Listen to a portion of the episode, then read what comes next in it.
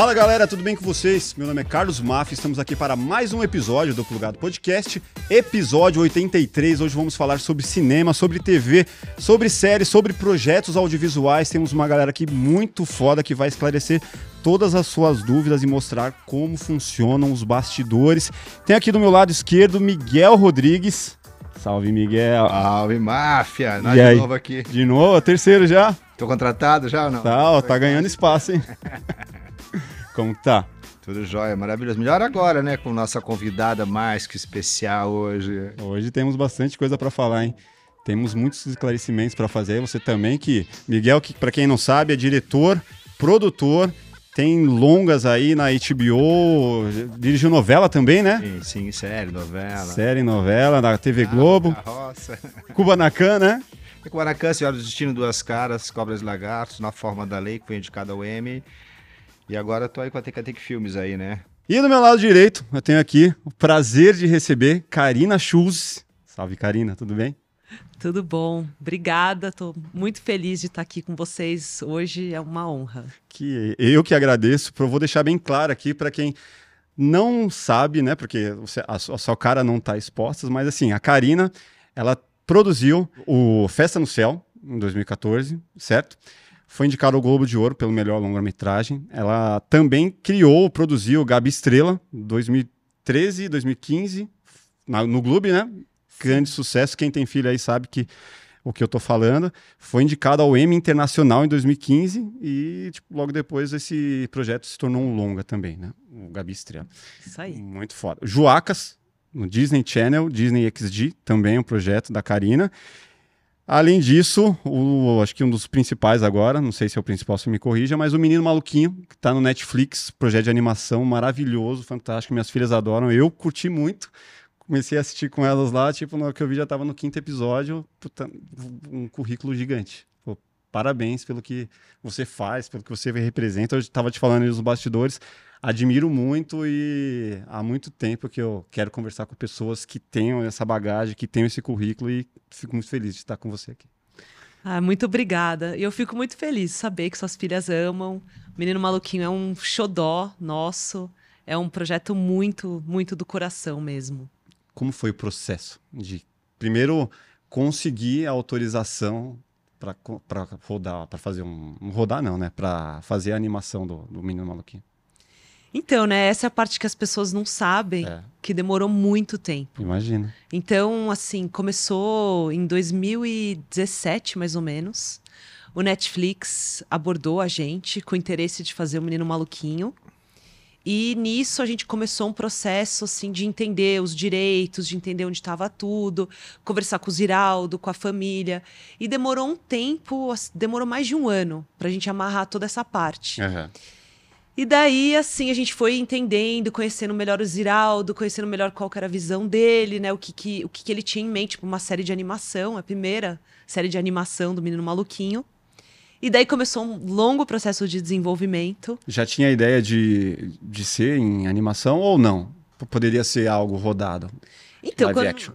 é, quando o Netflix veio pra gente, eles tinham interesse em fazer a série em animação, porque já tinha os longa-metragens, exatamente, em live action. Então, Ah, foi puta ideia, né? Foi, porque é a primeira vez que você iria ver uma versão do desenho, né, do menino maluquinho, do personagem, em animação se mexendo. Uhum. E acho que esse foi o maior desafio, porque a gente fez, assim, gente, foram anos, foram uns, uns três anos para chegar numa versão que o Ziraldo pudesse falar, olha, agora eu reconheço meu traço e agora eu consigo enxergar como que ele vai se mexer e como que ele vai popular esse universo do menino maluquinho. Essa adaptação de conceito, de visual ali foi um dos maiores desafios, então. Não. Eu acho que foi. Eu, eu diria que. Porque ele que devia foi. ter muito apego ao traço antigo. Ao... Quem que escreveu mesmo? Você participou da escrita? Ou você foi da sala de roteiro, chefe?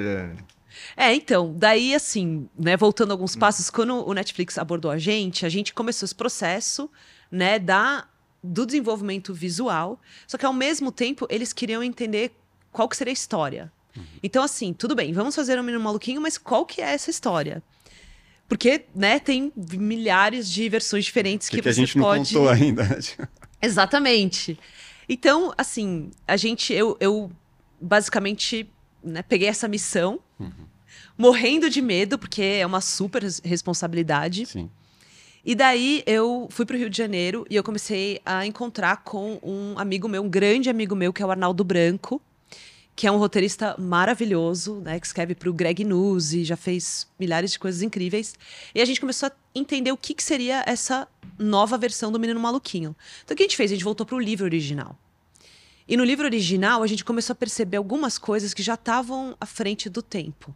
Então, por exemplo, no livro, os pais do menino maluquinho são divorciados. Eles se divorciam no- mais ou menos no meio até o final do livro. E o menino maluquinho, ele expressa que ele tem umas saudades, que ele tem uma tristeza, mas que ao mesmo tempo ele sabe que ele é amado pelos dois. Sim. E eu achei, assim, pro começo dos anos 80, né, uma coisa muito Totalmente atual, né? totalmente atual. E daí a gente falou: não, vamos seguir com essa toada e vamos fazer a história do menino maluquinho, em que os pais se separam, eles vão morar numa cidade que é inspirada em Caratinga, né? Que é a cidade onde o Ziraldo cresceu, que na nossa série chama Bem-vinda. E. Ah, é, não sabia que era essa.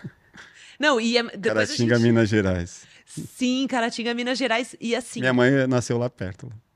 Cara, que maravilhoso. Então, se ela assistir a série, ela vai reconhecer. Porque a gente basicamente pegou toda a flora, fauna, a gente pegou mapas, assim, da cidade e tem trechos do Menino Maluquinho, tem cenas inteiras que, literalmente, é como se fosse Caratinga mesmo. Legal. Então, essa parte a gente também, a gente se orgulha muito. Mas, assim, voltando pra história, a gente resolveu fazer isso. Então, o pai do menino maluquinho mora no apartamento, a mãe mora numa casa. E a mãe do menino maluquinho é baseada, né, lógico, na mãe do livro original do Ziraldo, mas também muito na minha mãe. Porque minha mãe, ela é uma acumuladora de animais, de verdade. Se eu deixar em casa, é a mesma coisa. Eu Gente, é surreal. Todo dia, assim, toda vez que eu vou visitar meu- Um meus pais, tem gato, papagaio, cachorro. tem um cachorro, uma cachorrinha muito fofa, princesa, que tem três patinhas, porque minha mãe salvou ela porque ela foi atropelada, minha mãe levou ela pro veterinário. Tem pássaro, tem peixe, tem tata, tem tudo. Então, a mãe do menino maluquinho é um pouco essa mãe. Que legal. E daí, assim, o que, que a gente fez? A essência do livro do Maluquinho é essa coisa de que quando você é criança, você não tem. Você não fica se podando, você não tem limites. Tudo é possível. Qualquer aventura na esquina pode transformar sua vida. Assim, pode ser uma viagem cósmica, pode ser Total. qualquer coisa. Então a gente usou essa essência do livro e só trouxe para os dias atuais. Então tem tecnologia, não tem, não é assim, não é o foco da série, mas tem tecnologia, tem todos os elementos da vida atual de uma criança que hoje teria, sei lá, entre 8 a 10 anos, né, 8 a 12 anos, só que com aquela essência do menino maluquinho, que ele é subversivo, que ele é o agente do caos, que ele não vai aceitar regras que não fazem mais sentido. Então é, é tudo isso que a gente quis trazer para esse universo da série. Maravilhoso. E qual, de- nesse processo todo, é, eu imagino que produzir em meio à pandemia deva ter sido um dos grandes desafios também. Foi muito desafiador, porque a gente começou durante a pandemia, começamos no final de 2020 e a gente terminou, né, há muito pouco tempo, assim, 2022. E foi 100% feito durante a pandemia. Tem pessoas que eu até hoje, por exemplo, a gente fez umas festas. A gente fez uma festa de estreia e a gente também fez uma festa quando a gente terminou e a gente entregou o último episódio. Tem pessoas que vieram que eu não conhecia que eu nunca tinha visto, assim. Porque a gente fazia vídeos, a gente fazia vários calls, várias reuniões, só que algumas pessoas não ligavam as câmeras. Então, teve muito essa coisa muito legal de depois, no final, a gente poder finalmente conhecer as pessoas ao vivo. E eu acho que, assim, por um lado, foi muito bom no sentido de que, como foi uma produção 100% virtual, Sim. a gente pôde trabalhar com pessoas do Brasil inteiro. Então, assim, gente, literalmente, tem pessoas do norte ao sul do Brasil. E a gente falou pra todo mundo, ó, sendo você artista, sendo você roteirista, qualquer posição que você tiver, traga alguma coisa de você, da sua infância, da sua vida, da sua rua, pra série. Então você vai ver assim, tem grafite no muro da casa ali da Rua do Maluquinho. Easter eggs, tipo, da é galera. literalmente da galera. que da hora. Tem o Mercadão de Bem-vinda, que é um aglomerado, assim, de todos os mercadões que as pessoas iam quando elas quando estavam crescendo, que elas iam fazer compras no final de semana. Então, tem tudo isso. A música também, a gente trouxe, tem ritmos e influências musicais de todo o Brasil.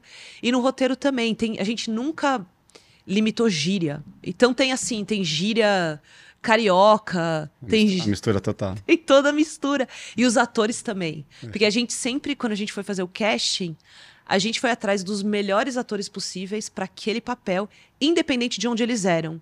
E daí você vê uma mistura de sotaques que eu achei que Os ficou... atores que dublaram desconhecidos ou atores conhecidos? Alguns são misturados. mais conhecidos, alguns são, são mais desconhecidos, né? Tem a Carol Roberto, né? Que foi a Julieta, o Marcos Pejon, que foi o menino maluquinho. É, enfim, tem, tem um pouquinho de tudo, assim. Quando eu, quando eu vi que o projeto foi produzido em meio à pandemia, é, automaticamente eu pensei, pô, eles tiveram uma grande sacada de não podia, os sets estavam todos interditados, não podia gravar, vamos fazer um projeto de animação. Porque com a gente aconteceu muito aqui. Não podia fazer publicidade, gravar e tal. Até podia, né? Depois de um certo tempo. Mas no começo, cara, começou a vir uma baita demanda de projetos de animação, de motion. E a gente não parou, graças a Deus.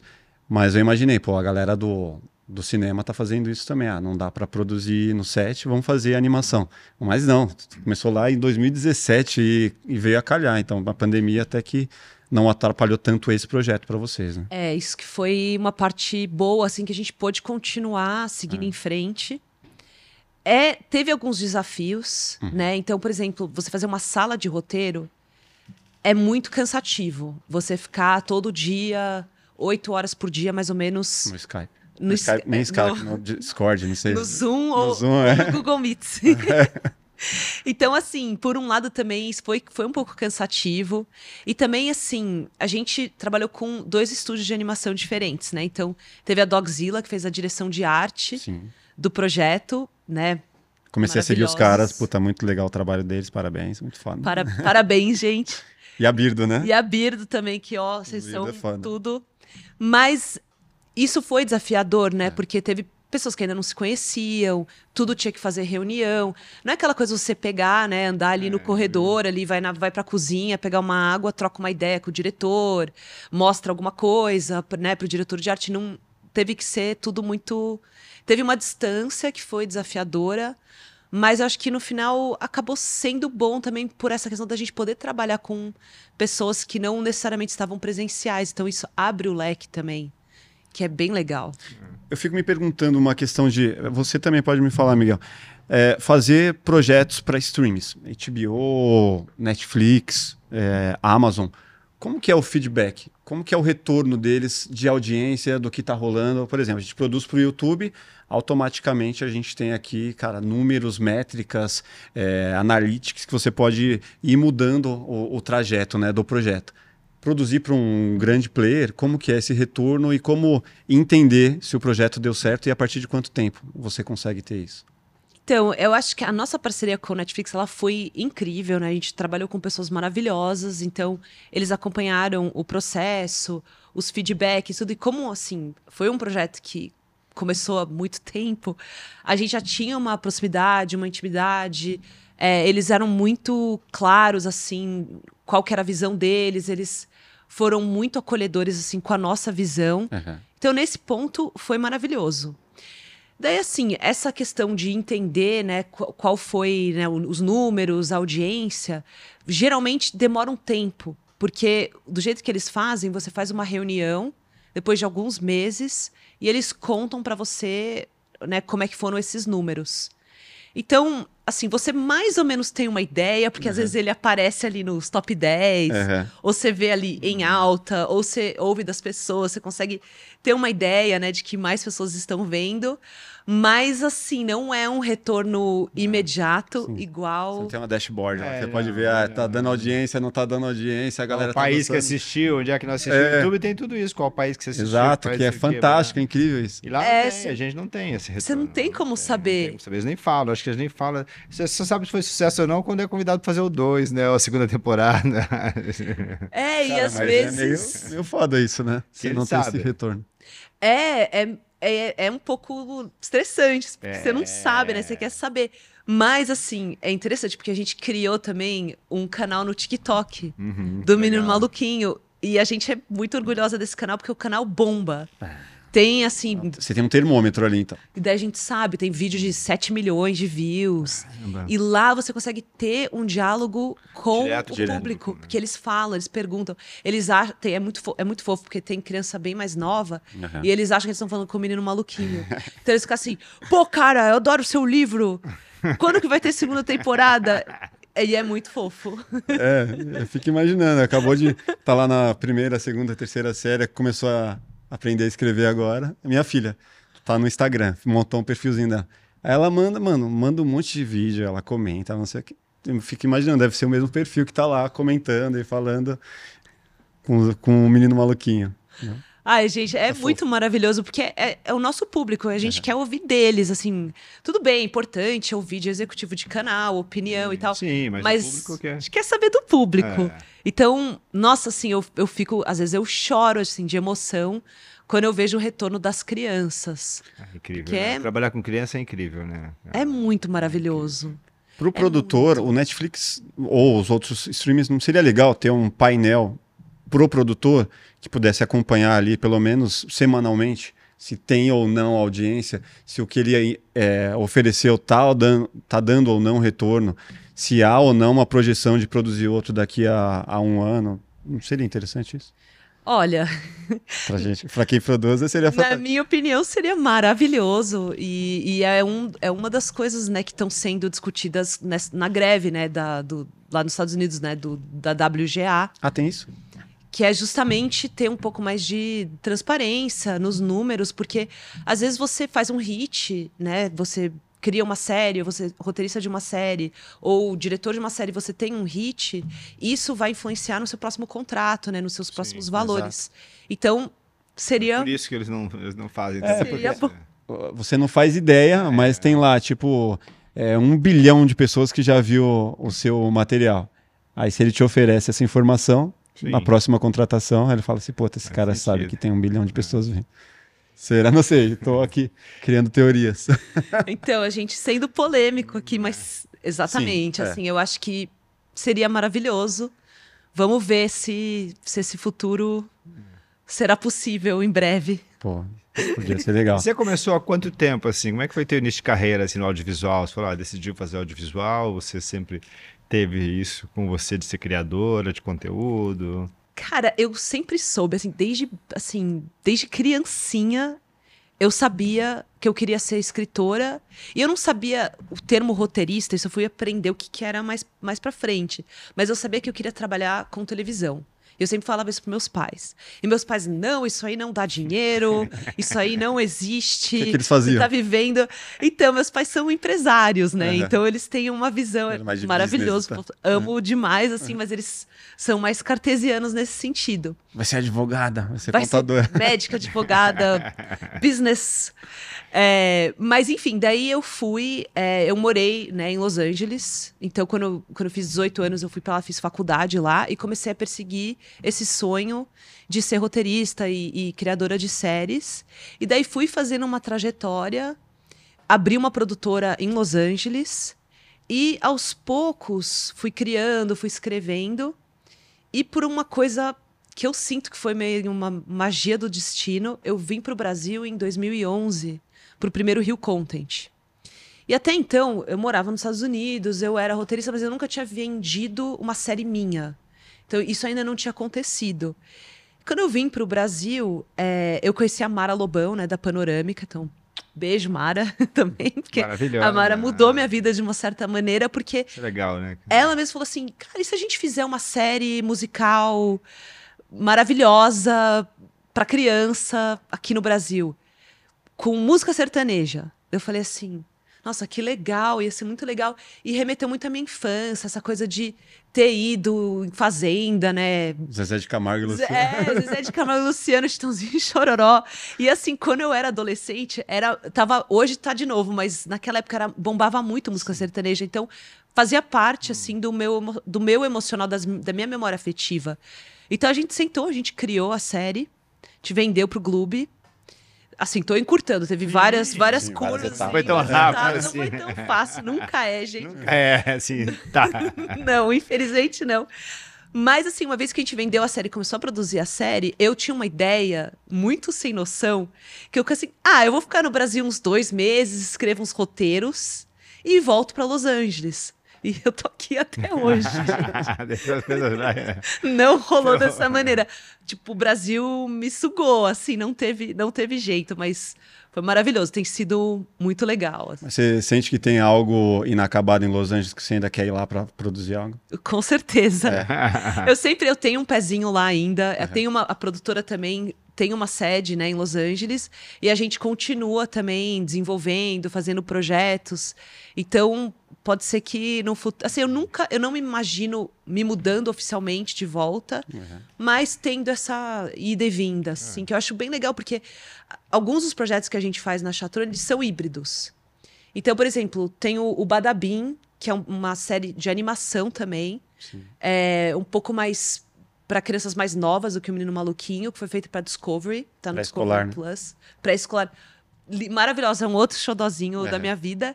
Mas essa série é um perfeito exemplo, que ela foi criada no Brasil, mas ela foi escrita em inglês, com roteiristas brasileiros escrevendo em inglês e alguns roteiristas americanos. Ela foi gravada originalmente, né? as vozes foram gravadas em Los Angeles. Daí a gente fez a tradução, a gente mesmo. Daí a gente gravou também aqui no Brasil e a animação foi feita no Brasil. Então é um perfeito exemplo do que se pode fazer também pensando em modelos mais internacionais. Pra galera que tá vendo e se perguntando, meu Deus, como que ela conseguiu tudo isso? Sair daqui morar em Los Angeles e conseguir, de repente, fazer uma série pro Gloob. Cara, conta um pouco dessa evolução, graduação, curso. O que que você fez? Como, como que foi esse processo de evolução técnica aí? Ou até mesmo de ter um estilo, né? Que é super importante. Como entenderam o seu estilo para te oferecer um Gabi Estrela? Tipo, Então, eu acho que esse assunto é bem querido, assim, pra mim, que é essa coisa de você desenvolver um estilo e uma voz sua.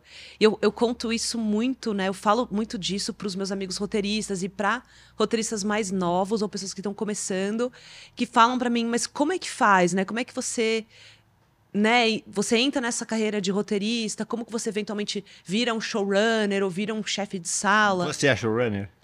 Eu sou showrunner. Ah, estamos aqui com a showrunner. explica o que que é showrunner pra galera.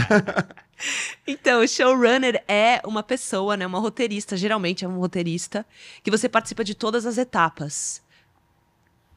A maioria criativas, mas você acaba também se envolvendo na produção, porque essas partes são né? conectadas. Fazendo um paralelo com uma agência, seria um RTV, assim, que tem que saber do orçamento, tem que saber de Sim. quem vai chamar, tem que saber como que é a entrega para o canal, quais formatos vai ter desdobramento. Faz a ponte de tudo. faz a ponte de tudo, porque quando você também tem uma produtora e a produtora está envolvida na série, né, ou no longa, você tem uma responsabilidade também financeira. Sim. Nem todos os showrunners são necessariamente donos, né, da- das produtoras, mas a lógica é a mesma. Então você tá, você tem que entregar o melhor conteúdo, o melhor produto possível, tem que estar ali impressa a sua visão, Tem mas que ao atender mesmo bem o canal. você tem que atender bem um canal, então o showrunner ou a showrunner geralmente tem um molejo também, uma capacidade também política de Não só artística, né? negociar. Porque são muitos egos e muitas pessoas e muitas opiniões. Você tem a direção, daí você tem a produção, que está sempre super preocupada com os custos. Daí você também tem o canal, que quer Qualidade. Resultado. qualidade, resultado e um certo tipo de conteúdo que Sim. eles enxergam como o melhor conteúdo que cabe, que encaixa melhor né, naquele canal. Que não necessariamente é a visão do diretor ou do produtor, né? Muitas vezes não é. Muitas vezes não é. Isso que eu acho que é muito difícil também. E às vezes, assim, tem. Eu já trabalhei com pessoas incríveis e tem executivos de canais maravilhosos. Mas às vezes, como eles não estão necessariamente na sala de roteiro, eles podem não estar sempre com razão, Sim. né? Geralmente não. Até assim, às vezes eles têm as melhores intenções, ou Sim. são super talentosos, mas às vezes eles não estão ali na minúcia para entender exatamente o que, que é melhor para aquele roteiro. Então você também tem que conseguir bancar Sim. a- qual é o momento que você vai dizer, não, esse aqui eu não faço, sem se indispor, e qual que são os momentos que você diz, não, tudo bem, Vou, vou, vou tentar. Aqui a é. gente tem que negociar. E daí você tem que chegar na sala de roteiro e às vezes você vai ter um monte de roteirista olhando pra você, a galera assim, Não era isso combinar. é, não é isso que você abriu mão disso pro cara, você foi mole, e você tem que conseguir. É o Dá um roteiro, né? o showrunner é apuros, né? Bom, o showrunner manda prender, manda soltar e toma as bordoadas. Tipo, qual, qual Não, desse- e, e a direção Sim. também, que às vezes a direção, não, corta isso, corta aquilo. Daí às vezes você olha e fala, não, realmente a direção tem razão. A gente tem que cortar isso aqui, senão vai estourar o orçamento. E daí você tem que chegar na sala de roteiro e o roteirista que escreveu aquele roteiro que tá sendo cortado. Terrível, o cara quase dizer, chora, né? Olha, Aquela infelizmente cena. a gente Sabe, essa cena que você. Demorou dois dias pra escrever. Você demorou dois carinho. dias, que é o seu xodó. E às vezes, assim, eles ficam. Eles têm que confiar em você Sim. também, né? É difícil. Então tem todo. Tem, E tem todo esse jogo, né? Desses canais todos. Só voltando, a, a sua evolução técnica, que você entrou no showrunner e não contou como que foi. Ah, é, então. Daí, assim, como eu, eu falei pra vocês, eu, eu fui pra Los Angeles quando eu tinha 18 anos e eu estudei na UCLA. E lá eu tava um pouco fugindo dos meus pais, porque eles não eram muito a favor de eu seguir essa carreira artística. Aham. Então eu fui ali pra poder Ter uma liberdade. ter uma liberdade, perseguir meu sonho. Hoje em dia, gente, tadinhos, hoje em dia eles são eles super eles são- Meu pai é o maior Claro fã da minha vida. Mas naquela época, assim, eu tive que dar uma disfarçada, né? Não falava exatamente o que eu tava fazendo. E eu, depois que eu me formei, né? E eu me formei, é engraçado, eu me formei em letras. Eu não me formei em cinema, porque a faculdade de cinema da UCLA é muito difícil de entrar. É muito impossível, é muito difícil. E eu falei, cara, eu não vou perder meu tempo tentando entrar e não conseguindo, e vou fazer prestar faculdade de letras, que eu já sei que é mais fácil eu vou conseguir entrar. E direcionado no que você queria. Que é, que é escrever. É. Quer escrever, Tava quer ali ler. na, na UCLA, né? Que tá ali. Gira ali. E daí eu pude fazer várias aulas de cinema, que foi incrível também. Então, assim, deu pra sentir, né, como é que era. E daí eu rapidamente peguei uma- um estágio, porque eu sabia que pra eu poder trabalhar no mercado audiovisual, eu tinha que começar, tinha que entrar. Então eu entrei como estagiária, fiquei alguns anos como estagiária, depois eu trabalhei como assistente. E eu fui conhecendo umas pessoas muito legais, né? Trabalhei com pessoas muito legais, né? Trabalhei com um diretor chamado John Hertzfeld, que me ensinou um monte de coisa. E ele adorava, tipo, ele andava eh, lá na, na boardwalk, né, da praia, e ficava falando o roteiro dele num gravador. E daí eu chegava depois e eu ficava Transcrição. tra- fazendo a transcrição. E assim, era insuportável, claro, mas eu aprendi muito e eu comecei a perceber que o motivo que ele era a chama dele era roteirista e diretor é porque ele tinha um tipo de voz, um tipo de escrita, um tipo de ritmo muito específico. E daí eu comecei a me ligar que era importante desenvolver o que era o meu roteiro, a minha história, o que, que eu tenho para contar como é que são os meus personagens, que tipo de ritmo que tá na página e que você entendendo quem você é, entendendo o que você faz de melhor, você consegue ter mais confiança para correr atrás dos seus sonhos, para correr atrás do tipo de projeto que você quer escrever. Tendo dito isso, nem sempre é fácil, né? A gente trabalha num mercado que às vezes você não pode fazer qualquer coisa que você quer. Às vezes o que tem ali de opção, né, é o que às vezes assim, por exemplo, eu amo escrever infantil, comédia, mas às vezes o que está disponível é um job que eu teria que escrever, sei lá, um drama super triste, assim, Policial. policial, com, com mulheres mortas, assim, que eu fico mal, eu não consigo dormir à noite, mas às vezes é o que eu tenho que fazer. Então, às vezes você faz essas coisas, mas mesmo assim você tenta trazer um pouquinho do seu estilo para tudo aquilo que você faz, porque daí as pessoas reconhecem, ah, entendi, é esse, esse, esse é um roteiro da Karina. Eu quero contratar a Karina. E aí que a gente, como criativos, que a gente também se empodera. Porque tem, às vezes, uma tendência no mercado deles olharem a gente como, sei lá, um datilógrafo, Sim. uma câmera. E a gente tem que lutar né, contra isso e, e valorizar o que a gente traz, que é a nossa arte. E só assim que acho que a gente se empodera para a gente poder fazer né, os projetos que a gente quer fazer e, e ser respeitado nos nossos nichos. E fazer entender o seu DNA, né? O que, que você tem ali para mostrar, o que, que a pessoa pode esperar quando te chama para um projeto, né? Acho que isso é uma coisa importante, né? Manda aí, Miguel. O que que Não, você... é sobre. né, você já trabalhou com vários canais, entendeu? Né? Vários canais, vários players aí. Qual que foi o mais difícil, assim, entre HBO, Netflix, Disney? blá, blá, que Quem é o mais chato? Vai, É, fala. você- Ó, Miguel, você vai tornar minha vida complicada. Não, mas às vezes é porque é difícil, não? Porque É, não, não, faz chato. parte. Faz parte. Quem é mais exigente, vai? É, exigente. Não, todos são exigentes, mas assim, eu, eu tipo, fe- fechar uma música, por exemplo, num filme, cara, foram 18 e-mails pra fechar a música, meu. Eu não aguentava mais. Falei, chega, Quero chama- da, da Julia B. É, eu falei, chama advogado e eu não vou. Pra mim já chega. Já... Aí tá, tá vendo? Diretor, e aí te- alguém. É, aquele filme de baixo orçamento, eu fiz várias funções, inclusive a pós-produção musical. né? A gente fez o motion aqui. Mas é isso, assim, ah, geralmente tem um que, né, mais, como você falou, É, ag- agora vocês vão ver minhas habilidades políticas. Eu acho que assim, cada canal tem suas particularidades, né? Então tem alguns que são mais fáceis no contrato. Você consegue fechar o contrato mais rápido. Tem alguns que acabam sendo mais difíceis no dia a dia, né? No trato. Eu já passei por tudo, assim, é, é, é impressionante. Mas, assim, teve uma experiência que eu tive que foi muito, muito, muito desafiadora, que foi um projeto que eu fiz no Canadá, né, que foi o Big Top Academy, que foi uma série que foi uma coprodução entre a Discovery Kids, a TVO, que é um canal no Canadá, e a Apartment Eleven, que é a produtora. E foi uma situação bem, assim, atípica e bem difícil, porque tinha a Cris Morena também, era produtora executiva, né? A Cris Morena, né, que é super, né, maravilhosa, né? Mulher incrível, né? Que fez Chiquititas e Rebeldes e todas essas séries clássicas, né? Que a gente cresceu vendo.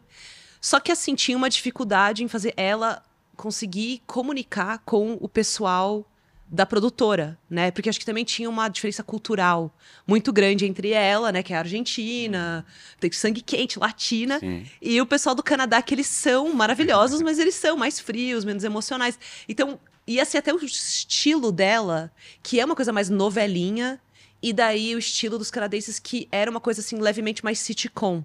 Então, era muito difícil. E a Discovery pediu pra eu ir lá e conseguir Mandar a gente. a- fazer a todas xerife. essas partes funcionarem. E foi um projeto muito sofrido, porque estava num momento muito difícil, né, por conta de todas essas questões.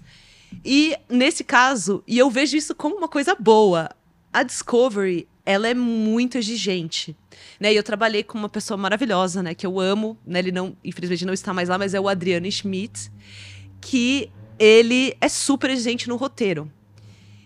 E hoje eu vejo, cara, que maravilhoso, porque ele tirou, assim, coisas assim, tem coisas mágicas, eu muito orgulho dessa série. Mas quando você tá ali, no dia a dia, apanhando de todos os lados, tentando fazer pessoas que não enxergam o mundo da mesma maneira concordarem e Isso. verem. Eu, eu, eu tive momentos que eu. Foi, foi muito difícil. Mas, assim, eu hoje tenho muito orgulho e sinto falta. Eu sinto falta desse, do- desafio. desse desafio e de trabalhar com alguém que, que tem essa, essa visão para roteiro, né? Então foi. Acho que. Não sei se eu respondi Mas qual que é o mais chato? Não, respondeu. Não eu falou? Eu não falei. Então, então assim, na, na, na lista, assim, de pra Volta. Não, não vamos complicar ninguém. Ó, eu queria saber uma coisa importante, assim, o principal termômetro que eu imagino para um projeto infantil é entender se a criança gostou ou não e a que ponto ela interage com isso.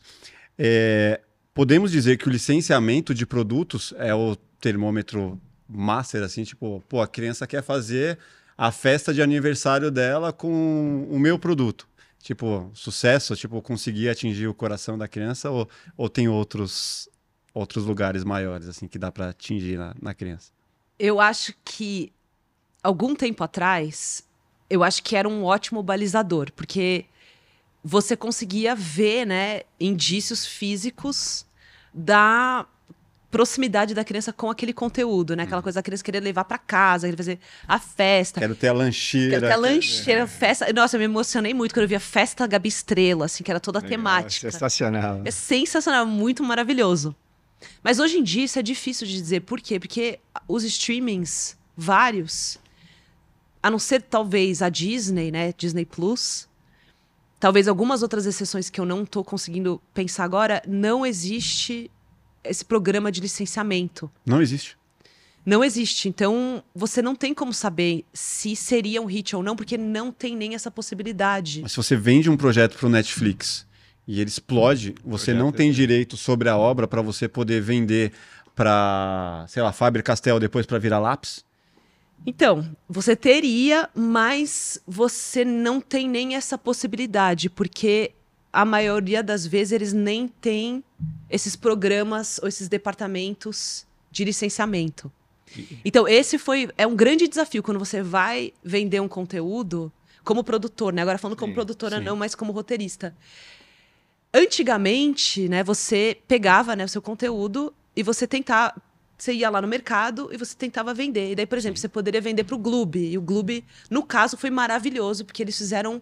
Eles super apoiaram e teve um, um programa robusto de licenciamento do Gabi Estrela. Então você vai, você vende para alguns canais, né? Os canais eram lineares, né? A Discovery Kids também né, o Peppa Pig, o sucesso do Peppa Pig, né, teve muito licenciamento. E você, como produtor, você faz também vendas internacionais e você vai construindo também o um modelo de licenciamento do seu conteúdo. Hoje em dia, isso tem mudado um pouco, porque você vai, você vende para algum streaming, né, seja lá qual for, né, tanto faz. Eles às vezes compram todos os direitos. A propriedade intelectual, tudo, tudo, fica tudo. tudo. Nossa, vende alma pro diabo. É. Mais ou menos. Eu não, não posso falar nesses termos, mas. mas, enfim, você vende e daí você acaba que você não tem controle sobre a sua obra. Sim. Às vezes eles não têm programas de licenciamento. Então, mesmo que você tenha o maior hit da história, não necessariamente serão vendidos brinquedos. Então você não tem mais como ter essa experiência e você como produtor às vezes você não tem controle sobre isso, porque você não é mais necessariamente dono do seu conteúdo. Então é, é, é interessante. É. E hoje, assim, e o que eu tô achando interessante é que hoje em dia, isso é bem recente, talvez esse ano, esse modelo ele tem começado a voltar. Porque, né, como estão acontecendo esses cortes de gastos e como Sim, não é mais como era, sei lá, cinco anos atrás que estava todo mundo comprando a rodo, assim tá começando a ter uma possibilidade de novo de você como produtor ter mais controle daí quem sabe você Sim. consegue negociar. Você dá uma cauda longa pro projeto para você poder Sim. ter Mas, outros desdobramentos é, lá na frente deixando de ganhar dinheiro né? É. Agora me pergunto entre produzir um projeto de sucesso para um, um stream seja ele qual for ou produzir um projeto de sucesso pensando em projeto infantil animação para o YouTube tipo um galinha pintadinha da vida qual que você escolheria? De, de, grande sucesso, absurdo, assim, tipo, qual que daria mais renda? Qual que você acredita que seja um, um melhor negócio, assim, uma coisa mais desejada para um produtor? Hoje em dia, e, e só vendo o comportamento de como as crianças consomem conteúdo, se você tem um hit no YouTube, você consegue alcançar bem mais longe e eu acho que você consegue números muito mais expressivos. Então, eu diria que seria um melhor negócio. Sim. Agora, né, é aquela história, você teria que levantar o dinheiro de outras maneiras que às vezes são mais difíceis. Então, te, você teria que sempre pesar essas fazer mais com menos, né? Você vai ter que botar muito mais energia e E é uma outra forma de você dedicar o seu tempo ali. Eu- Exatamente. Eu, me pergunto por quê? é. Porque assim, muito tempo eu quis ter um projeto como Galinha Pintadinha. Cheguei a escrever, cheguei a apresentar para a Viacom. E aí o projeto começou a se desenrolar, as pessoas gostaram. O Jimmy Leroy na época pô, adorou, fomos por várias reuniões. E aí o negócio começou a vi- virar algo grande. De eu queria projetos, clipes de até 5 minutos. Não, até 4 minutos. Aí chegou lá, não, tem que ser 13. Aí depois o orçamento que era isso, virou o dobro. E aí o negócio ficou crescendo, foi crescendo, crescendo, crescendo, até que mano, já não tinha mais como produzir de forma independente. Aí eu dependia do canal. E aí os caras me deram um chá de cadeira que eu fiquei puta. Eu falei, mano, não quero mais, pô. Vai em reunião Ai, e vai em reunião. Eu falei, ah, meu, eu quero produzir, eu não quero depender dos caras, porque, pelo amor de Deus, ficar dependendo. Hora joga pra um, hora joga pra outro, hora agora a gente vai buscar dinheiro lá. Nos... Meu, não. Tipo, quero ter, quero muito que eu tenha um player que, que vá viabilizar, que vá viabilizar, que vá ajude, ajude o negócio a construir. Mas o negócio virou tão grande que eu já não, eu não conseguia produzir, eu dependia dos caras e, e eles que podiam não fizeram a coisa acontecer, não venderam, não foi, pra, não foi adiante. Então eu falo pro Miguel isso, pô, longa, série, pô, você depende de tanta gente que chega uma hora que eu gosto mais de, meu, vamos fazer com que a gente tenha à disposição. Ah, temos a possibilidade de fazer? Vamos fazer. Ah, vou chamar quem que é, quem que eu vou trazer de parceiro, quem que vai poder colaborar, mas é mão na massa, vamos fazer do jeito que dá, com os recursos que a gente tem, fazer a melhor coisa e trazer quem esteja, esteja interessado para poder produzir e não depender dos outros. Isso, para mim, é tipo fim, ficar dependendo de, de alguém que tá lá e, meu, nem sabe se o cara tá olhando ou não, e no final das contas você tá aqui, pô, quando que vai chegar esse e-mail liberando a grana aí pra gente produzir algo? Tipo, como que é? É- Gera frustração para você também isso? Você já teve algo parecido? Gera muita frustração e eu acho que eu sempre tento pensar que tem projetos e projetos. Né? Tem projeto, por exemplo, um menino maluquinho que você quer fazer aquela animação maravilhosa e você quer assim poder gastar alguns recursos para realmente assim trazer tudo e vai levar mais tempo, mais e vai levar movimento um de ano câmera, mais movimento de câmera, mais com as coisas maravilhosas que essa galera fez, que eu, nossa, que eu- até hoje eu choro vendo quase todos os episódios. Então daí no caso você precisa de um parceiro, né, para você poder ter esses recursos. Uhum. Mas hoje em dia também eu olho a facilidade e a rapidez que você consegue, né, colocar um conteúdo no YouTube e vendo assim como meus sobrinhos, né, que tem 4 e 7, o jeito que eles consomem conteúdo, eles não assistem algo que, a não ser que eu force eles, mas eles assim estão muito mais vendo YouTube Total. e eles não estão ali olhando a qualidade da animação e, e, Não, e os shorts agora? E não sei o. Shorts, velho. É- A criançada fica. mas Já tá um, já tá em outro, já tô. Tudo muito mais dinâmico, assim. Pra parar pra sentar e ficar ali, puta, 13 minutos, uma hora vendo, cara, tem que gostar muito. Tem que gostar muito. E eu acho que a gente tem que cair na real que, especialmente para produzir para criança e, e conteúdo mais assim, mais jovem, Sim.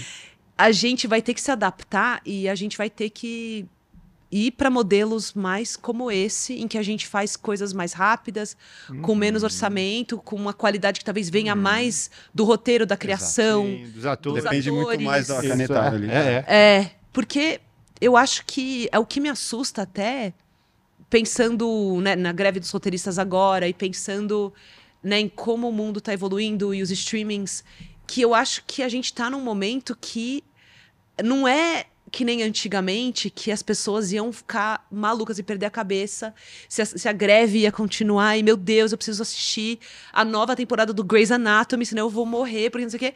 Não, a galera tá no YouTube vendo conteúdo. então a gente vai outra coisa, já vê outra coisa, já vê outra coisa cada hora. então é assustador. A gente não tem mais aquele poder que tinha antes, assim, o, o conteúdo caro, premium. Então a gente vai ter que se adaptar. É inevitável, eu E acho. você vê o movimento dos grandes em se adaptar esse- nesse sentido? De produzir mais com menos investimentos ou linha de produção? Ah, daí eu não sei. Eu acho que é, deve, ser, deve ser uma pergunta que, de- que eles devem perder noites de sono, porque eles são estruturas grandes que precisam né, de, de orçamento, que precisam movimentar coisas, às vezes, para justificar tudo aquilo. Então, é difícil ir para um, por exemplo, você ser um canal, um streaming que produz um conteúdo super assim premium e de repente agora você está fazendo Uhum. os vídeos, uns vídeos, Pastelaria. não É é? foda. É Pra gente é assustador, foda. né? Então daí você fica assim, e eu, e eu amo esse tipo de conteúdo, não vou mentir pra vocês, eu assisto Succession. Então eu morro de medo de uma era em que não vai ter mais, né, esse tipo de conteúdo.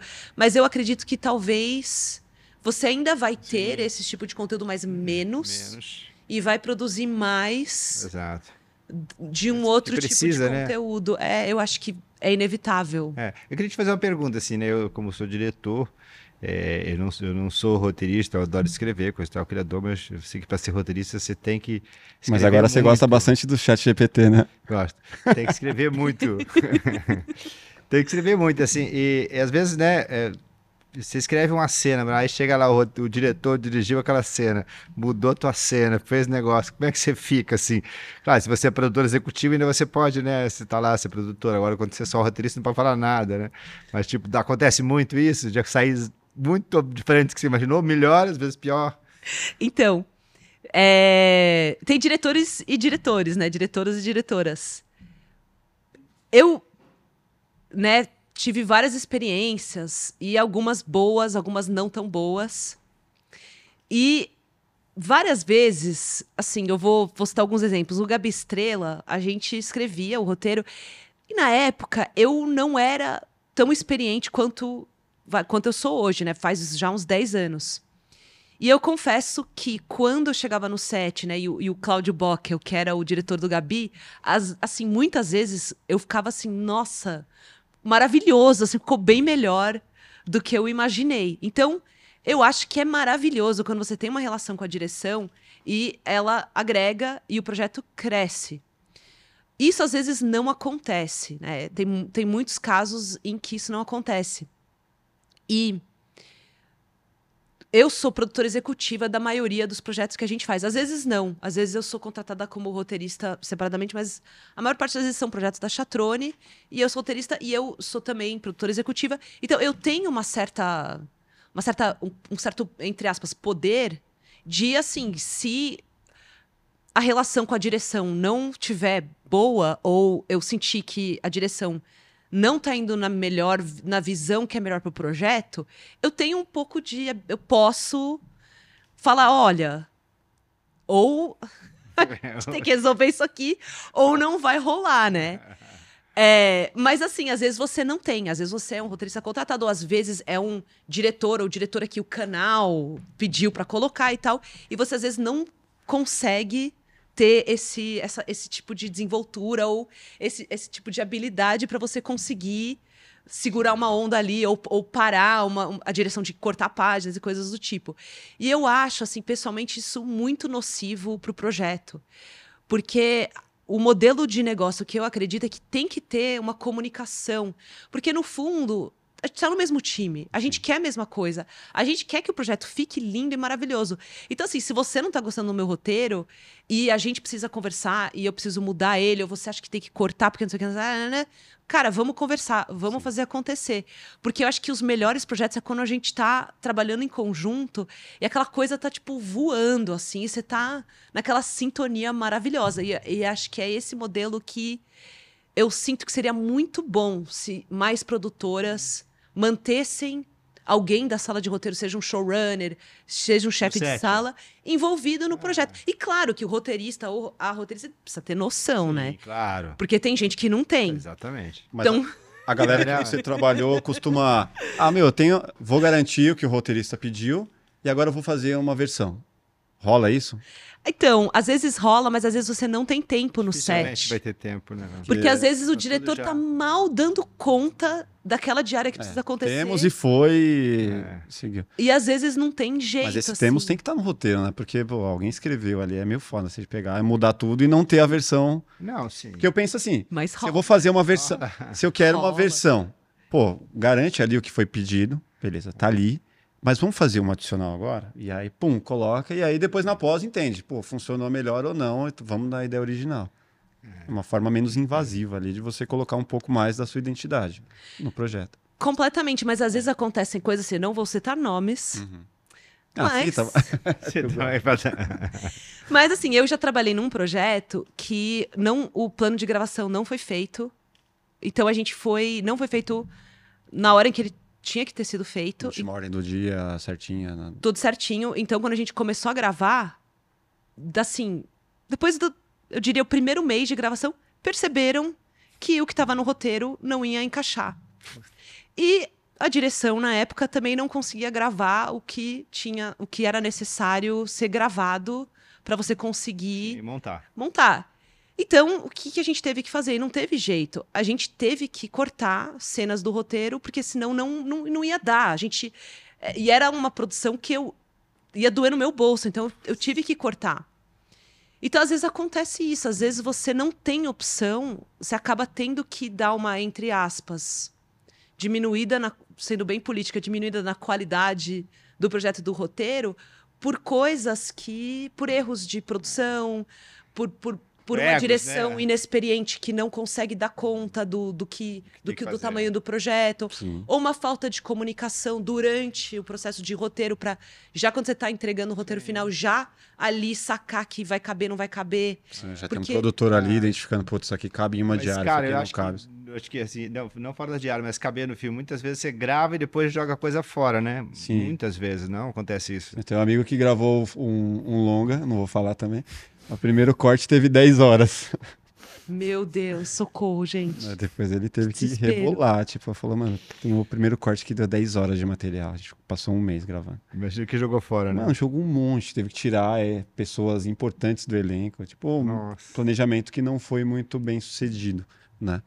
Então, é um problema, né? Que é, dinheiro jogado fora, né? É dinheiro jogado pro fora. E eu acho que é aí que volta para essa lógica de produção, que é você manter um showrunner envolvido, porque daí você tá de... porque às vezes o diretor chega depois. Né? Às vezes você tá na sala de roteiro, você tá terminando a sala de roteiro, você tá entregando os últimos roteiros, o diretor vem depois. Então, às vezes, a direção não teve a chance de se envolver desde o começo, e daí também normal, é, é o que acontece.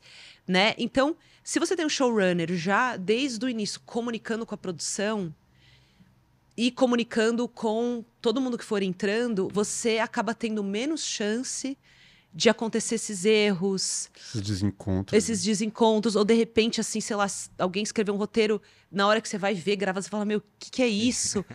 ou, e, e às vezes são coisas tão bobas, assim, às vezes, sei lá, tem, você tem um roteiro. Isso acontece muito, assim. Você, sei lá, tem um terno, um exemplo bobo, sei lá, tem um, um, obje, um objeto que é muito importante para o roteiro. E ele tem que ser de alguma cor, por algum motivo que vai ter um payoff um pouco mais na frente, sei lá, no, daqui a cinco episódios.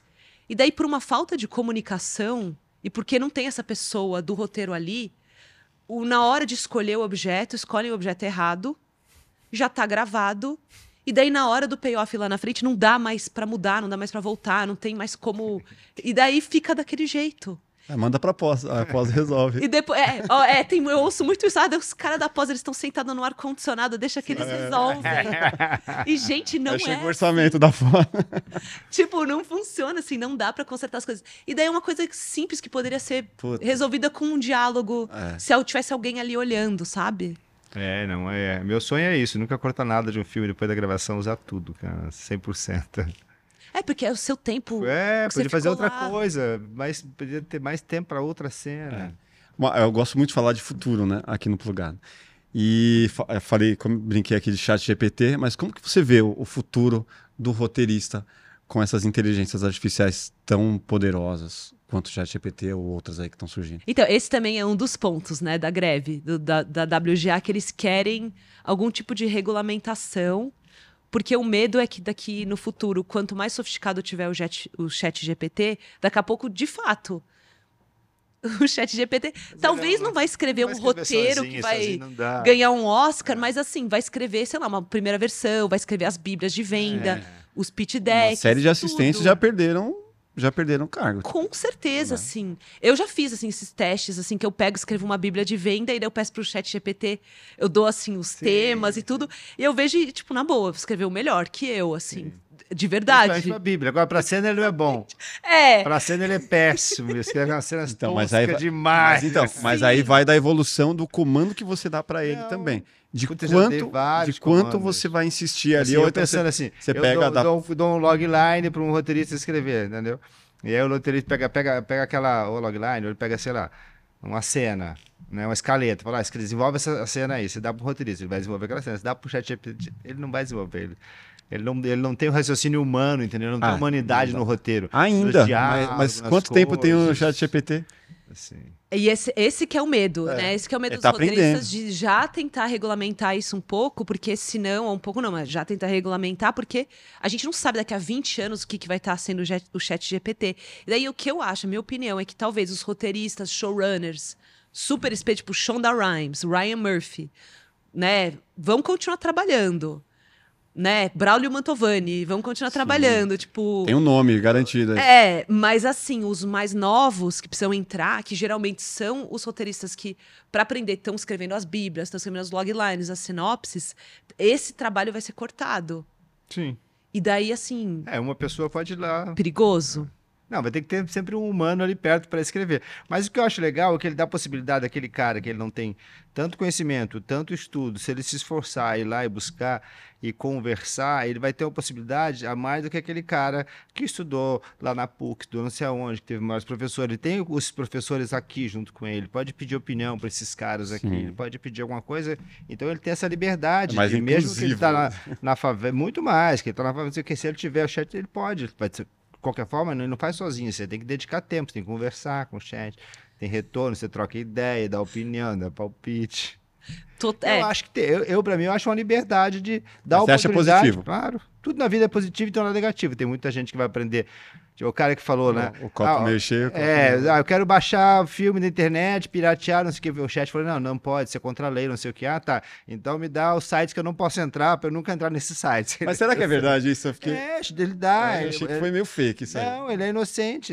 ele, Tadinho. ele acha que a gente não vai fazer mal. tadinho. Ele não sabe como é que é humano. Então, tudo tem um lado bom Humano e ruim, brasileiro. né, cara? Tudo vai ter um lado bom e ruim sempre. Mas você não vê como. eu acho que você tem que, como tudo, né? É uma ferramenta. Eu acho que é uma ferramenta que você tem que aprender a usar. Se você sabe usá-la muito bem, acho que pode ser um- uma super ferramenta na sua vida como roteirista, vai te ajudar a economizar tempo. Tem muitas coisas positivas, mas eu me preocupo menos com hoje, eu me preocupo com daqui a 20 anos.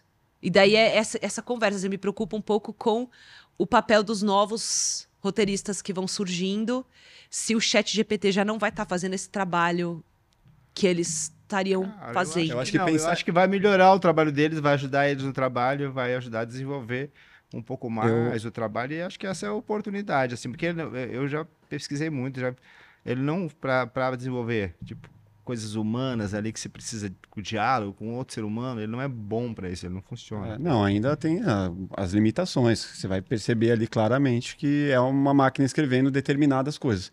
Outras já não. E aí você vai fazendo essa, esse bate e volta, ele te entrega uma coisa, você refina, Sim, pede uma correção, aí exato. você pede um- uma inserção de algum outro parágrafo Sim, que ele te é dá, e isso. você vai montando ali, daqui a pouco você vê, opa, montei um negócio legal aqui. Então, te deu a oportunidade, por É. exemplo. A gente que compete, a gente que é uma pequena produtora, que compete com grandes produtoras, como a O2, como não sei o que, que tem 10 redatores trabalhando todo dia pro cara, e você não tem condição de pagar 10 redatores, né? Assim, então, você tem um chat GTP, você tem alguns redatores ali contigo que tem uma inteligência maior, né, que pode te ajudar. E aí você pode se, se equiparar um pouco a eles, entendeu? Você vai estar num, num nível que você pode trabalhar, que você gastou menos tempo para fazer aquilo, que você tem que fazer outras coisas também. É Cara, eu opinião. vejo a produção audiovisual, assim, em pouco tempo, né? não falo 20 anos. 5, 10 anos, já vai ser totalmente diferente do que é agora. Desde editar, que você pega inteligência artificial já, que você pega esse, sei lá, o áudio que a gente está fazendo, ele já vai limpar todos os respiros, ele já vai te entregar pronto.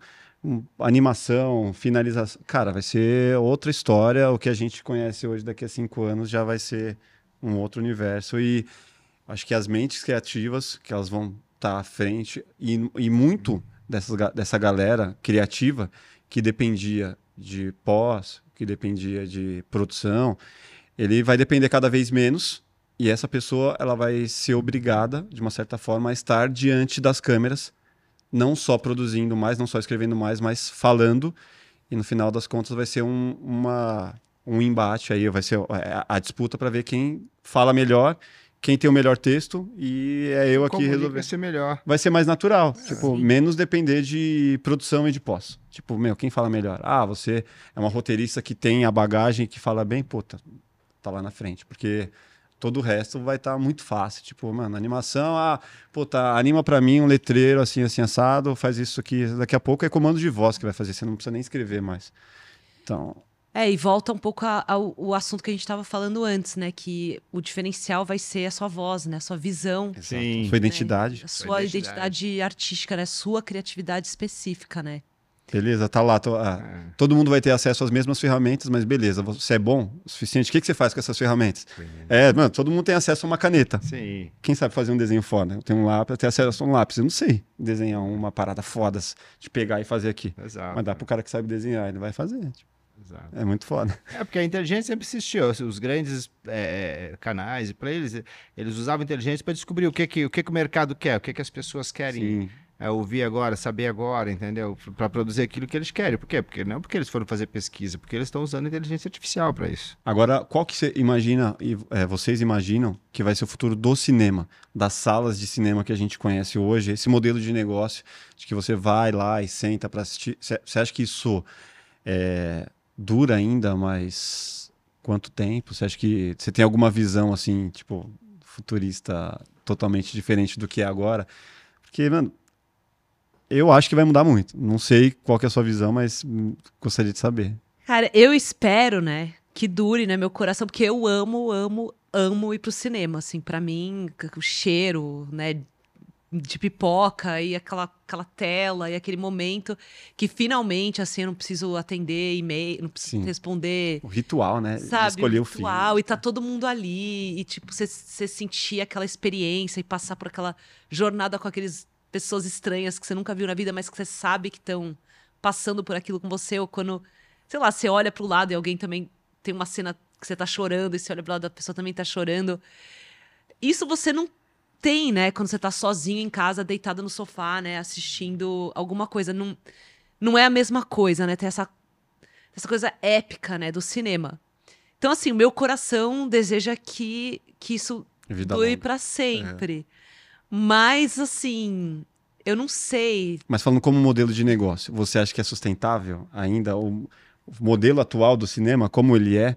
Tipo, pô, temos que levar as pessoas para ter a bilheteria e essa bilheteria tanto será revertido para o produtor. Tipo, esse modelo aqui muitas vezes a conta se parar para pensar no fecha. Acho que o Cinemark deve ganhar mais vendendo pipoca do que com ingresso, porque são tantos clubes de parceria, desconto. e- É, e, e tem mudado muito os modelos de negócio, É. né? Por conta dessa mesma história dos streamings que compram os filmes. Às vezes você consegue um super orçamento para fazer aquele filme, o que é legal, né? Porque você, aquela coisa que você tem aquele sonho, né, que você tem de fazer aquele filme com, com aquele orçamento, com, com aquela luz maravilhosa, com o melhor diretor de fotografia, a melhor direção e tudo mais, e os atores maravilhosos. Então, assim, você tem essa possibilidade. Quando, no modelo de cinema, dependendo de como que você está levantando esse orçamento, já muda um pouco, né, a matemática, né? Para você conseguir gerar lucro, Tem né? que ser mano, acima de. Quantos? Acima de um milhão, dois milhões de. Não, mas de bilheteria? Meio milhão já paga as contas. Já. Meio Não, não, de quantas pessoas comprando ingresso? Meio milhão de pessoas. Meio milhão de É, pessoas. pra pagar as contas. Depende do filme, claro. Depende, Depende do tamanho né? do filme. Um filme sei lá, pequeno, assim, sei Aham. lá. Uns 3 milhões, dá pra pagar. É, então. Mas vai daí- que você consiga fazer uma bilheteria de 5 milhões, aí você fica milionário, meu. É, então, tem É um essa risco, possibilidade, é mas possibilidade, tem que são, acreditar, são poucos, né? são ca... é. Pouquíssimos Sei lá, casos. 5%, Mas, assim, a 5%, gente acredita no talento. né? A gente tá sempre, né, É, acreditando. buscando, senão você não acha. buscando. Se não tentar, você não consegue. E aí, Miguel, o que, que você acha? Sobrevive o modelo. Cara, eu acho que o cinema nunca vai morrer, né? Hoje, ah, morrer, ia morrer quando surgiu a, a- a rádio, a televisão, ia morrer quando a internet. Não vão morrer- verticalizar o cinema, então. Não, não vai ter uma tela, não tem como. Aqui a gente até vê no cinema. A experiência do cinema é única, né? Você tá naquela tela gigante, aquele som maravilhoso, né? Só Ah, lá, é. As pessoas estão lá concentradas só naquele filme, sem nada para fazer, sem olhar para nada, é maravilhoso. Eu adoro. Mas o modelo de negócio, você acha que sobrevive dessa forma? talvez diminua as salas, não sei, tamanho, mas acho que sobrevive, acho importante. Eu acho que quando conver, converter, assim, tipo, ah, você é assinante da Netflix, você pagou a Netflix um ano, a Netflix vai te dar, sei lá, alguns ingressos pra você ver os filmes Netflix no cinema, Hum, os outros isso é pra- legal, hein? isso. são assinatura pro cinema, sabe? Que você tem que ir ao cinema toda semana, você paga uma assinatura e você vai ao cinema. E teve uma vez um serviço que começou, mas não deu certo, mas enfim, seria uma boa você assinar, entendeu? Você vai na sala, tem várias salas que você pode ir, como você vai na academia, Ah, lá na que você vai... né, Cineflix tem isso. É, então. Você paga mensal, Mas eu acho que o problema do cinema maior pode é, assistir todos. é o marketing. Eu não, eu não vejo os filmes é, é, na- nacional, por exemplo, fazendo um bom marketing. no distribuição. cinema. Né, o marketing de levar as pessoas ao cinema, que é do distribuidor e também do exibidor e também do produtor, né? Então, assim, eu moro perto de dois shoppings, tem vários cinemas, eu adoro cinema. Não chega uma propaganda de cinema pra mim, chega de sapato, de bolsa, de carro, de caramba, de academia, de tudo, não chega uma propaganda de cinema pra mim, entendeu? Mas isso Então, não tem a ver com a gente estava falando aqui de orçamento, que no final das contas precisa de tanto orçamento para tantas coisas que chega na hora da distribuição do marketing, tipo, já não- quase não tem verba. Não, é claro que a gente não tem como tem lá fora, né? Que a gente tem um budget de orçamento super grande dentro do É. Pegar um filme da. Marvel, o cara tem para fazer. que aqui não, aqui a gente tem menos, mas tem, mas eu acho que ainda falta inteligência para achar as pessoas, para levar as pessoas ao cinema. É. Acho que o marketing muito, muito, muito Fraco. fraco, fraco. É, porque tem outras maneiras, né, de trazer, fazer os- o marketing ser mais específico para o público daquele filme, né, e através de mídia social. Tem, tem maneiras, né, de Sim. fazer, mas ainda. Eles não usam, ainda- eles não usam nem o que a gente faz de bastidores, grava bastidor pra caramba, sei o quê. Sei o. Os Viram nada, usam, né? Viram Tipo- nada, os caras usam um, um, um reel, pra sabe? Você tem, você tem material para um, pra usar três, quatro meses antes do lançamento, eles não fazem nada. Então, assim, É, talvez. Precisa do chat GPT para É, pra ajudar. pra ajudar. Nessa hora, pelo menos, vai ser bom. mostrar né? o caminho. É, porque o cinema. Cara, e- mas assim, o que, que você acha do, do roteiro no Brasil? Dos roteiros, falando de cinema, mais do que de série, assim. O que, que você acha que falta pra gente conseguir atingir realmente? Cara, eu acho que assim. Tem roteiros maravilhosos, tem roteiristas incríveis. Eu acho que a gente faz muito com muito menos. Então, eu diria até que os roteiristas daqui são mais fodas, assim. Mas eu acho que entra um pouco nessa mesma conversa. Acho que às vezes os filmes nacionais eles não conseguem ter a visibilidade, porque a gente está competindo com todos esses filmes internacionais, né, esses filmes americanos, que tem muito mais orçamento, tem muito mais marketing, tem muito mais sala de cinema que está passando. Então, sei lá, a gente que é cinéfilo, a gente vai, né? A gente fica sabendo, a gente lê sobre nossos amigos, tem filme, a gente, a primeira coisa que a gente vai fazer, a gente vai na data de estreia, tamo lá e vamos vendo, va- vamos ajudar, sabe? A gente Sim. quer estar lá. Mas assim, por exemplo, trazer meus pais pro cinema, né? Os empresários céticos. Se eles não estão sabendo, Sim. eles não vão, eles não, não É. vão pro cinema ver um filme nacional. Se eles nem sabem que existe. E eles Exato. não sabem que existe. Então, como é que faz? E a maioria do público brasileiro não, não é a gente. Exato, exato. Não é a gente. A gente é um. Então é muito triste pra mim, porque a gente tem as ferramentas, a gente tem a visão, a gente tem histórias maravilhosas, a gente esse país super rico, diverso, com as histórias mais maravilhosas assim. O que, que E, falta pra cara- gente ser uma Hollywood, né? Que, que- não- Falta o roteiro Jornada do Herói pra galera gostar mais. Não, não, eu acho que falta incentivo. É. É, Mas incentivo governamental? também. Porque na formação, Uma é, formação, né? no, no tem- marketing, É. Em sei lá, eu acho que tem que os streamings têm que passar conteúdo brasileiro, tem que passar, porque a gente está começando uma corrida que a gente já perdeu, sabe, de uma certa maneira. Então, como que a gente vai competir com uma Marvel? É, Gente, é, é- não, não tem, não tem como. É. Então, para A mim briga desleal. né? é uma briga desleal, assim. É. Esse roteiro Jornada do Herói, típico da Marvel, da DC, que a gente vê em a maioria dos filmes, o que, que você acha desse tipo de roteiro? Cara, eu, particularmente, não tenho nada contra. Eu amo. Eu amo. Eu, e assim, eu tô, a gente tá falando mal da Marvel, mas eu assisto todos os filmes. Eu assisto tudo. Eu amo. Eu acho que é um- um- um- uma estrutura e um formato que funciona. Porque eu também sinto que, às vezes, a nossa vida é uma jornada de herói. Então, é uma coisa que todo mundo consegue se relacionar. Identifica, né, cara? Todo mundo consegue identificar. Então, assim, eu acho maravilhoso, eu acho que funciona, mas eu acho também que não é a única. Sim. Sim. não é a única estrutura que funciona, não é a única estrutura é, universal da experiência humana. Então. Porque quando você começa a assistir muito, você já fica, puta, você já fica cansado, né? Você já sabe, meu Deus, eu fui assistir, fui obrigado pelas minhas filhas assistir o Guardiões das Galáxias 3 esse final de semana. E como é que foi? Eu, eu não fui ainda. Eu não tinha assistido nenhum nem o dois. Falei, puta filha, mas eu vou ter que assistir o 1 e o 2 pra gente poder assistir o 3. Ela falou, ah, pai, vai, né? Aí eu falei, puta, vou dar um jeito. Aí eu me, falei, me conta tudo. Não, não, vou assistir, não vou ter tempo. Me conta um e o dois. Aí eu fui o preguiçoso, né? Aí ela me contou, me contou, me contou. Aí eu fui lá, assisti dois reviews, aí discuti com ela, falei, pô, beleza, tô preparado para ir. Pô, da hora a experiência, gostei. Mas você, no começo do filme, você já percebe, ah, o personagem principal precisa sobreviver e para isso vamos fazer a busca mestre. na Pô, de novo, é, vai É verdade, tem é, mestre, tem, mestre, a virada, tem a, a, parte do treinamento, Exato, tem é o que funciona, é o que o público está acostumado, se identifica.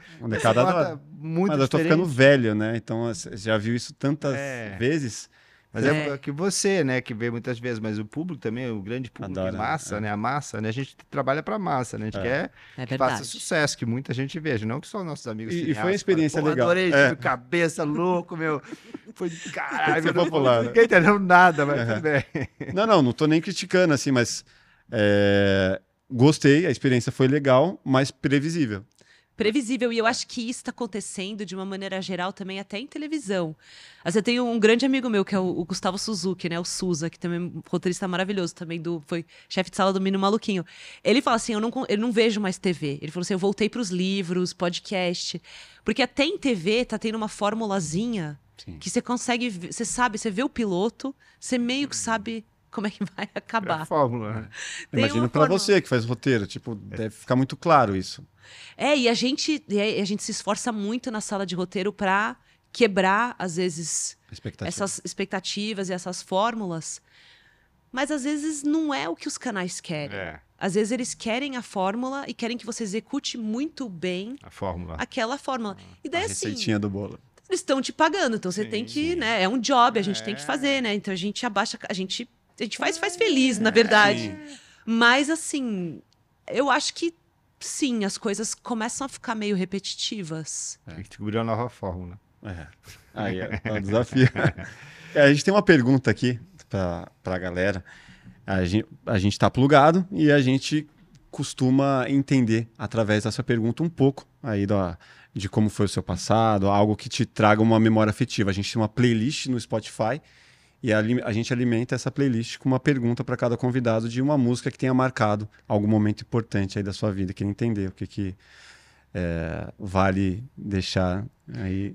Cara, tem várias, né? Tem, acho que tem muita, muita música que, que eu amo muito. Eu acho que o álbum Acabou Chorare, do Novos Baianos, é muito importante na minha vida se você for ver todas as trilhas sonoras das minhas séries tem influência do, é.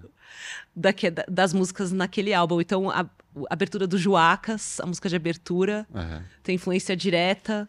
É, muitas músicas do Menino Maluquinho a gente usou, assim, ó, como referência, novos baianos. Vamos fazer uma versão, né? Todo o compositor traz, né? O que é dele, né? O, né e os, as, os músicos também. Mas, assim, tem muita influência daquele álbum. Então, acho que esse é, é especial, assim. Qual a música? O álbum inteiro, acabou Chorare. Acabou. Não, mas tem que escolher uma.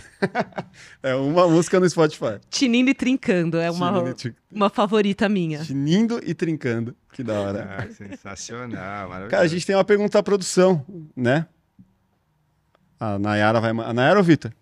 E assim, eu queria que você desse um recado para a galera que está te assistindo aí, que, que a gente sabe como é difícil né, entrar na área, você conseguir o seu espaço para apresentar seus projetos, enfim, os roteiristas, os produtores, diretores que estão te assistindo aí, deixa os recados. Já, de, é, já deixa a dica para a galera também. Ah, gente, eu tô emocionada, né? Pra, pra, vou agradecer também vocês. Incrível essa conversa. Uma honra mesmo, assim, estar tá aqui. Vocês são maravilhosos, foram muito, muito fofos, muito queridos, muito acolhedores, muito maravilhosos. Mas para a galera de casa, assim, eu também fico emocionada porque eu vejo, assim, o quanto a gente está batalhando, o quanto a gente está fazendo as coisas com, às vezes, né, condições muito difíceis, né? Um momento, né, que, que foi muito difícil ano passado, né? Dois anos atrás. Espero que agora comece a melhorar, mas assim, eu queria que todo mundo não parasse de acreditar no sonho. Vocês sigam buscando a voz de vocês, o que torna vocês especiais, né? Qual mensagem que vocês querem passar e que vocês coloquem isso, né? Tanto na direção, no roteiro, nas histórias que vocês querem contar. E vamos que vamos, gente. A gente, a gente, a gente vai vencer. Maravilhoso. Um texto motivacional. Mas é isso, é que tem que, tem que motivar mesmo, porque tem muita gente que eu acho que tem talento, muito talento, que a gente não consegue dar espaço para esses talentos. Né? Tanto na área de roteiro, de direção, de tudo, sabe? Total. Tem muito talento. Eu, na pandemia, eu fiz um. Como eu falei, ah, vou escrever um roteiro para fazer um filme. Eu falei, ah, mas eu não sou roteirista, vou demorar uns, um ano escrevendo um roteiro, não vai ficar bom. Aí fiz o pitch, escolhi quatro, quatro roteiros. com Amor de Quarentena? É, foi o Love, Love em Quarantine, foi o, o que a gente gravou, Partiu Fama, que era o youtuber virgem. Foi esse stand-up, né? E o próximo, que, é o Soalei, que ainda tá Ah, esses esperando. quatro saíram já. da- Saíram desse pitch que eu fiz, porque tava parado sem fazer nada, fui fazer um pitch que eu achei mais interessante, mais inteligente do que eu escrever um roteiro. Produção. Nayara, manda pergunta, por favor. Tá me ouvindo? Tô, Sim. pode aumentar um queria- sim, Eu pouquinho. queria falar um negócio que vocês comentaram sobre essa questão do cinema, de não ter marketing. Eu não acho que seja não só marketing, mas o quão caro ficou o cinema para você ir no cinema. Quando teve uma promoção aí um tempo atrás, o cinema ficou pela metade do preço, todas as salas de cinema lotaram no É, final de isso. semana. Então eu acho que é um pouco disso também, mas minha pergunta não é sobre isso. eu queria saber como foi ser produtora da Festa no Céu. Porque eu tenho muitos amigos que têm muito carinho sobre esse filme, então eu queria É, saber de você falou. como Puta que projeto. foi participar. Ai, foi. Foi mágico, assim, porque também tem uma coisa que é importante desse filme, que ele é uma história mexicana, né? Ele é um filme sobre o Dia de los Muertos. E na época que a gente fez esse filme, não tinha, não era que nem é hoje, que tem uma, uma, uma vontade de fazer filmes é, com mais diversidade. Era só tinha ainda mais animação, era Pixar e DreamWorks e filmes americanos. Então, assim, teve um- uma coisa muito especial que foi poder contar essa história de uma maneira que ela pudesse né, atingir um público bem amplo. E é um filme que ele é, ele trata também temas assim, né, sobre amor, é sobre a morte, é sobre acreditar, né, que que a nossa, que a gente é maior, né, do que esse momento que a gente vive. Cara, poder fazer um filme desses para criança naquela época, né, com um diretor e um produtor mexicano, né, que são, né, da América Latina, eu sendo brasileira, cara, foi surreal, assim, foi foi muito E depois ser indicada ao, a- ao Globo, né? é, eu não conseguia, assim, eu tava vendo, eu não, eu não conseguia acreditar. Aí daí tem uma história, assim, que a gente foi na. A gente, gente foi pra casa do Guilherme Del Toro pra apresentar pra ele o filme, pra pitear pra ele, pra convencer ele de vir fazer. E, gente, assim, não tô brincando, o cara mora num museu, assim. Ele é meio apaixonado, assim, por peças, assim, de filmes, estátuas. E, e, tipo, tem um quarto, assim, que tem é, o papel de parede da Mansão Mal Assombrada da Disney. Então ele tem essa Olha que louco. e daí ele tem, assim, estatuetas, uns negócios meio steampunk, assim. Uns negócios até meio assim, eu teria medo de morar naquela casa, assim, que é um pouco assim, tem uma vibe. tem a meio... Annabelle lá. É, é meio assim, bem Annabelle, assim. Mas, cara, que foda, né? Ter, ter visto. E é tudo coisas que ele vai colecionando dos filmes dele e também dos filmes que ele é fã. Então, isso é muito maravilhoso, assim, essa experiência. Maravilha. Pô, só mais uma. Só aproveito que eu acho. É, é, inclusão, né? O que eu- uma conversa que a gente estava tendo esses dias. Antigamente falava-se muito das mulheres no audiovisual e tal. E hoje em dia, mas você vê a mulherada dominando assim de ponta a ponta as funções executivas, a, a galera que, que seleciona os projetos. Cara, como que é isso? Assim, você deve ter vivenciado um pouco dessa evolução. Eu vejo muito as mulheres em várias partes, assim. Como que é isso para você? É, então, eu acho que ainda tem muito caminho a ser percorrido. É, quando, eu, quando eu comecei minha carreira lá em Los Angeles, né, a gente fazia muita animação, né? Então, assim, eu não consigo contar nos dedos, assim, quantas vezes que tava eu e, um, e tipo, só homem, assim, na sala. Não tinha muita mulher, né? E agora você vê, né, mais mulheres em cargos, assim, é, Executivos. executivos e também muito na animação, né? Você começa a ver mais. A gente se orgulha muito no Menino Maluquinho, é metade metade, assim, que metade mulher, Legal, mulher, ótimo, metade homem. ótimo. Maravilhoso, mas eu acho que ainda tem muito caminho a andar. Por exemplo, tem pouquíssimas diretoras de animação, e não porque não tem. Tem várias mulheres incríveis, só que ainda não tiveram a chance, não não, não foram ouvidas para poder con- né, para poderem contar suas histórias. Então, Tem barreira ainda. tem muita barreira. Ainda, eu acho que em todos os, né, todos os meios, animação, live action, comédia, drama, mas assim, eu tô falando especificamente de animação porque nos últimos dois anos, nos últimos quatro anos, eu produzi duas séries de animação onde você enxerga muito mais é, esse problema. Então, eu acho que, por mais que a gente tenha né, avançado, eu acho que ainda, ainda falta bastante, assim, falta muito né? Eu fui uma vez, eu, eu fui jantar, né? E tinha uma, uma galera, assim, de canal. Eles perguntaram, assim, pra mim, ah, mas por que que não tem criadoras mulheres como você? Eu falei, não, tem muitas, mas vocês não conhecem, porque vocês estão recebendo pitchings, né, das mesmas pessoas ou dos donos das produtoras, que geralmente são homens, não das roteiristas que criaram. Então, que tem, tem, mas a gente precisa muito trabalhar mais em em abrir mais espaço, né, para para elas poderem contar suas histórias. Legal. É, é, tem um lado super positivo que evoluiu, cresceu bastante, mas natural que tenha bastante ainda por percorrer aí, né? A galera aparecer mesmo. É, eu né? acho Tá. que falta na técnica, tipo, você vê pouca diretora de fotografia mulher. Verdade. Verdade. É. Você vai no- nos pitch nos canais, é muita mulher. Uma. É muita mulher, assim, no, no, são as CEOs, canais, sei o que agora, da técnica ali do dia a dia, ou é da produção, né? Ou sei o que agora, tipo, diretor, diretor de fotografia, não sei o que, tem poucas. Diretor de fotografia, então eu nunca trabalhei com nenhum. Conheci uma no Rio, Uhum. mas que morava na França, enfim, nunca consegui trabalhar com nenhuma diretora de fotografia mulher. De longa, longa, acho que eu não Eu não, conheço, não, né? não consegui trabalhar, entendeu? É. Tamo... É, Crescer. tem que. É. É importante, e você vê a diferença, né? Eu, às vezes, assim, outro dia eu vi um filme, assim, que era filme sobre mulheres. E, assim, era tão estranho e tão cringe, assim. É um filme, sei lá, dos anos 90. E daí eu fui ver, tipo. Era porque só tinha. Era um homem diretor, um homem roteirista, homens produtores. Daí, assim. Eu consegui. Não vai rolar, porque essa história é sobre mulheres, sobre mulheres se apaixonando, mulheres se divorciando, mulheres tentando encontrar espaço e assim, não.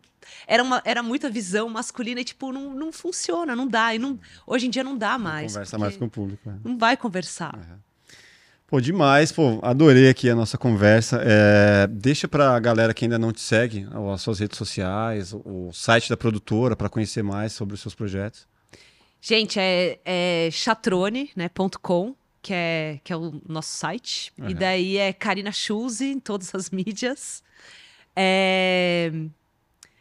E é isso, né? E, e vai lá no O Menino Maluquinho Real, que no, no TikTok e no Instagram, que vocês vão amar também. E é isso. Maravilha. Miguel, deixa suas redes sociais também Bom, pra galera. É, é Miguel Rodrigues, diretor. É, agora abri um canal novo no YouTube só com o meu trabalho de diretor, chamado MRD. MRD. É, Miguel Rodrigues, diretor. No YouTube também. É Esse eu não vi canal- ainda. É, novo, porque o meu canal de YouTube tinha muita coisa, muita informação, Aham. muito trabalho. né, né, Então, e- e- enfim, Deu uma corporativo, publicidade, tudo, campanha política, fashion filme. É. E aí eu concentrei só mais agora focado em audiovisual, cinema e série, mais cinema mesmo. Então, Instagram e YouTube que eu uso. E o LinkedIn, às vezes, eu entro lá. Puta, LinkedIn ninguém entra. Obrigado. Só quando tá procurando trabalho, né? Valeu, obrigado, obrigado a vocês, obrigado galera. Se inscreva nos canais, deixa aí seu comentário, manda sua pergunta aqui pra Karina que ela que eu vou repassar pra ela, ela também vai dar uma olhada depois lá nos comentários, manda pro Miguel também. É, deixa o like, ativa o sininho aí, obrigado, até o próximo lugar do podcast. Obrigada, gente. Grande abraço. Até a próxima.